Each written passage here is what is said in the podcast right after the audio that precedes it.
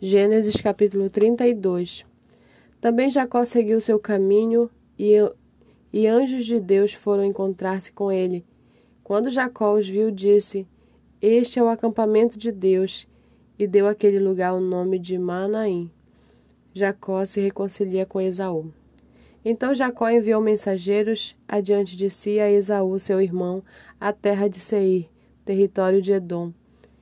E lhes deu esta ordem: Assim vocês falarão ao meu senhor Esaú.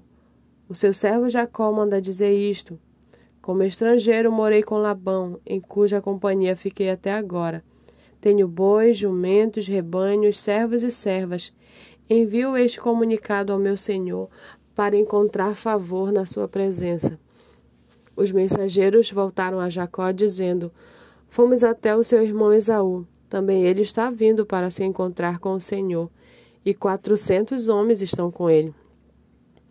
Então Jacó teve medo e ficou angustiado.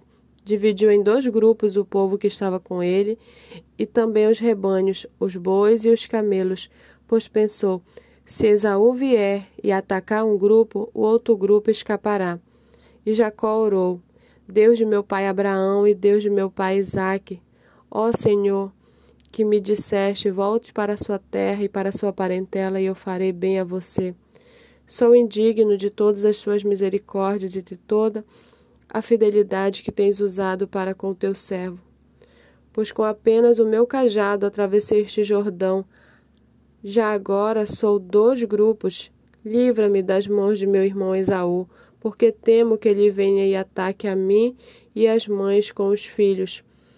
Pois tu disseste: Certamente serei bondoso com você e lhe darei uma descendência como a areia do mar, que de tão numerosa não se pode contar.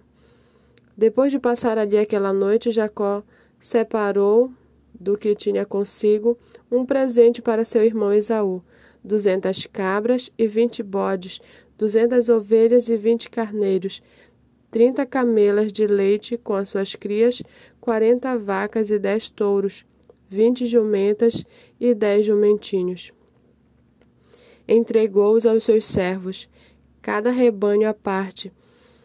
Então disse aos servos: Vão à minha frente e deixem espaço entre o rebanho e rebanho ordenou ao primeiro servo, dizendo: Quando Esaú, meu irmão, se encontrar com você e perguntar de quem, de quem você é, para onde você vai, de quem são esses animais que você vem trazendo, responda: São do seu servo Jacó. É um presente que ele está enviando ao meu senhor Esaú, e eis que ele mesmo vem vindo atrás de nós. Jacó ordenou também ao segundo, ao terceiro e a todos os que vinham conduzindo os rebanhos é assim que vocês devem falar com Esaú quando se encontrarem com ele.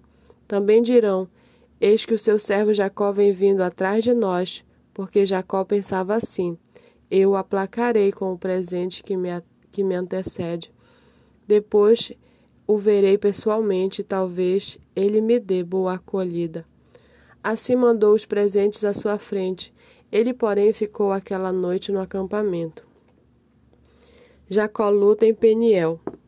Naquela mesma noite, Jacó se levantou, tomou suas duas mulheres, suas duas servas e seus onze filhos e transpôs o vale de Jaboque.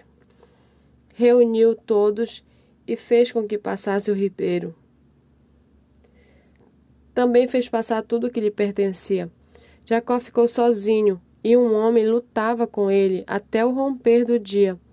Vendo que este não podia com Jacó, tocou-lhe na articulação da coxa, de modo que a junta da coxa de Jacó se deslocou na luta com o homem.